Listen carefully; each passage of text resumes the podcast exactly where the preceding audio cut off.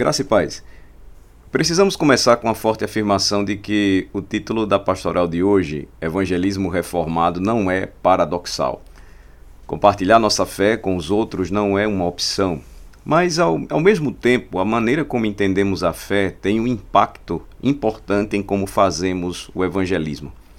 O texto bíblico de 1 de Pedro, capítulo 3, a partir do versículo 18 até o 15, nos diz: Finalmente, sede todos de igual ânimo, compadecidos, fraternalmente amigos, misericordiosos, humildes, não pagando mal por mal ou injúria por injúria, antes, pelo contrário, bem dizendo, pois para isto mesmo foste chamados, a fim de receber bênção por herança.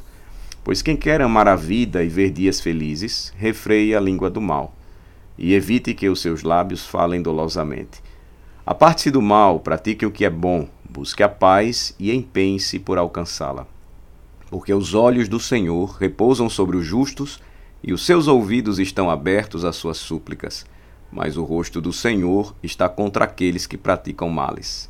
Ora, quem é que vos há de maltratar, se for zelosos do que é bom?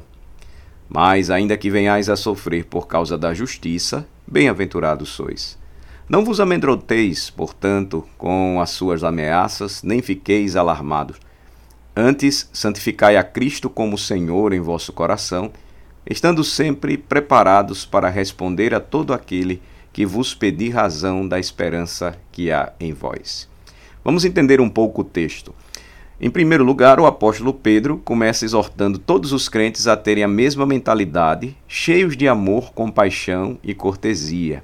Ele diz isso no versículo 8. Em vez de retribuir mal com mal e injúria com injúria, devemos ser o tipo de pessoa que retribui uma bênção pelo mal feito a nós, para que possamos herdar a bênção. Ele diz isso no versículo 9. Se você ama a vida assim como todos os cristãos, então fale o que é bom e odeie a mentira. Afaste-se do mal e persiga o que é bom. Versículos 10 e 11. Isso porque Deus observa os justos e responde às suas orações mas ele se volta contra os que praticam o mal. Verso 12. Quem vai te machucar, então pergunta o apóstolo, se você seguir o bem? Porém, se você sofre por ser justo, isso também não é ruim. Versículos 13 e 14. Antes, santifique o Senhor em seu coração e esteja pronto para dar uma resposta àqueles que perguntam a razão da sua esperança. E tenha certeza os cristãos que vivem dessa maneira sempre serão questionados sobre isso. É o que ele diz então no versículo de número 15. Há um mal-entendido muito superficial sobre a doutrina da soberania de Deus que levou alguns a minimizar a importância do evangelismo, o que nós vamos chamar de uma verdadeira arapuca reformada. Este é o erro de pensar que se alguém é eleito, eu não tenho que testemunhar para ele, e se ele não for eleito, de nada adiantará testemunhar também para ele. Esta é uma tentativa de extrair nossos deveres dos decretos secretos de Deus e não dos mandamentos expressos de Deus, o que é uma verdadeira loucura. Pense comigo. Se Deus ordenou que você receba neste mês o pagamento por seu trabalho, nada o impedirá. E se ele não tiver ordenado, nada poderá fazer isso acontecer. Entretanto, se você ficar em casa sem trabalhar com base nesse raciocínio, não será necessário ser um gênio da teologia para descobrir qual resultado foi provavelmente o pré-determinado. A mesma lógica se aplica ao evangelismo. Quando Deus ordena um fim, ele também ordena os meios. Romanos 10, versículos 13 a 15. Porque todo aquele que invocar o nome do Senhor será salvo. Como, porém, invocarão aquele em quem não creram? E como crerão naquele de quem nada ouviram? E como ouvirão, se não há quem pregue? E como pregarão, se não forem enviados? Como está escrito, Quão formosos são os pés dos que anunciam coisas boas. O principal problema não é o fato de que os evangélicos adotaram o calvinismo e, consequentemente, perderam seu zelo pelo evangelismo, mas sim que os calvinistas pós-milenistas abandonaram seu pós-milenismo e, consequentemente, perderam sua convicção de que o evangelho iria ao mundo vencendo e para vencer. Contudo, há um tipo diferente de arapuca, infelizmente comum no mundo evangélico. Existe também a arapuca evangélica. Esta é a ideia de que o evangelismo é um meio de graça para o cristão individual, ao invés de um transbordamento de graça dos cristãos para os não cristãos. Nessa visão, Testemunhar para alguém é tanto uma disciplina espiritual e um dever individual, quanto a oração, a leitura da Bíblia ou a frequência à igreja. Como a Bíblia nunca diz que todo cristão deve apresentar o Evangelho explicitamente a um incrédulo em intervalos específicos, o fardo legalista que isso impõe ao cristão comum é intolerável e, eventualmente, provoca uma reação. O evangelismo não é algo que a igreja faz em paralelo. Missões não é uma atividade adjunta da igreja. A igreja é missões. A igreja é missionária. Podemos resumir as duas grandes tarefas da igreja como nascimento e crescimento. Discipular as nações, batizando-as em nome da Trindade, diz respeito à sua primeira tarefa, nascimento. Enquanto ensiná-las a obedecer tudo o que Cristo ordenou, diz respeito ao crescimento.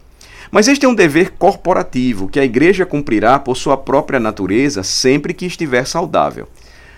Agora, o que significa a natureza corporativa do dever da igreja? Significa vida no corpo. 1 aos Coríntios 12, de 14 a 31, eh, nos oferece esta, esta explicação por meio de uma ilustração maravilhosa que foi feita pelo apóstolo Paulo. Porque também o corpo não é só membro, mas muitos. Se disser o pé porque não sou mão, não sou do corpo, nem por isso deixa de ser do corpo. Se o ouvido disser porque não sou olho, não sou do corpo, nem por isso deixa de o ser. Se todo o corpo fosse olho, onde estaria o ouvido? Se todo fosse ouvido, onde o olfato? Mas Deus dispôs os membros, colocando cada um deles no corpo como lhe aprouve. E Daí por diante, nós percebemos como o apóstolo ele vai desenvolver essa ideia da igreja como uma corporação, como um organismo vivo, como o corpo de Cristo. No versículo de número 25, ele diz assim: De maneira que se um membro sofre, todos sofrem com ele. E se um deles é honrado, com ele todos se regozijam. Ora, vós sois corpo de Cristo, individualmente membros desse corpo. A uns estabeleceu Deus na igreja, primeiramente apóstolos, em segundo lugar, profetas, em terceiro lugar, mestres, depois, operadores de milagres, depois, dons de curar, socorros, governos, variedades de línguas. Porventura são todos apóstolos? Ou todos profetas? São todos mestres? Ou operadores de milagres? Têm todos dons de curar? Falam todos em outras línguas? interpretam-na todas, e aí no versículo 31 conclui: Entretanto, procurai com zelo os melhores dons. O que o apóstolo então desenvolve é a seguinte ideia: todos são evangelistas talentosos? Claro que não. Todos participam da missão evangelística da igreja, cada um exercendo seu dom particular, com o comportamento que Pedro exige de todos os cristãos? É claro que sim. Ele vai falar isso quando, no primeiro texto bíblico lido hoje, diz respeito à maneira como devemos nos portar e como isso deve nos influenciar na tarefa missionária da igreja de evangelizar as nações. Então, concluindo, a lógica é: o Espírito e a noiva falam de Cristo. A primeira verdade, ou a primeira coisa, é fazer com que a realidade de Cristo, a realidade de viver em verdadeira comunidade, crie raízes. O centro disso tudo é o culto e a vida paroquial do povo pactual de Deus. Você não pode exportá-lo se não tiver. E por outro lado, o que quer que você esteja exportando é o que você realmente tem. Quando Jesus condenou os fariseus por sua hipocrisia, ele disse que eles estavam exportando algo que traria efeitos danosos no futuro. Em Mateus 23, ele diz: Ai de vós, escribas e fariseus, hipócritas, porque rodeais o mar e a terra para fazer um prosélito. E uma vez feito, tornais filho do inferno duas vezes mais do que vós. Ou seja, você vai transmitir o que você realmente é. Nós não podemos exportar algo se não possuirmos. Por outro lado, o que quer que estejamos exportando da parte da igreja para o mundo revelará quem de fato nós somos. Evangelismo, portanto, é um convite do Espírito e da noiva para os incrédulos. Apocalipse 22, 17. O Espírito e a noiva dizem: Vem. Aquele que ouve, diga: Vem. Aquele que tem sede, venha. E quem, e quem quiser, receba de graça a água da vida. A segunda coisa é que devemos nos lembrar do princípio de Romanos 10, que nós já lemos. Como eles ouvirão sem um pregador? O meio central que Deus designou para o avanço do evangelho é a pregação. a proclamação declarativa e autoritativa da palavra de Deus. Folhetos, livros, sites, streams e redes sociais são bons, mas nunca custa do que Deus disse para você fazer ordinariamente.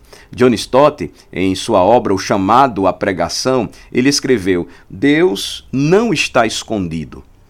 Ele tem prazer em se fazer conhecido. Assim como é da natureza da luz brilhar, também é da natureza de Deus revelar-se. A principal razão pela qual as pessoas não conhecem a Deus não é porque ele se esconde delas, mas porque elas se escondem dele. Todo pregador, conclui Stott, precisa ser encorajado pelo fato de que Deus é luz e deseja brilhar sua luz nas trevas do ouvinte.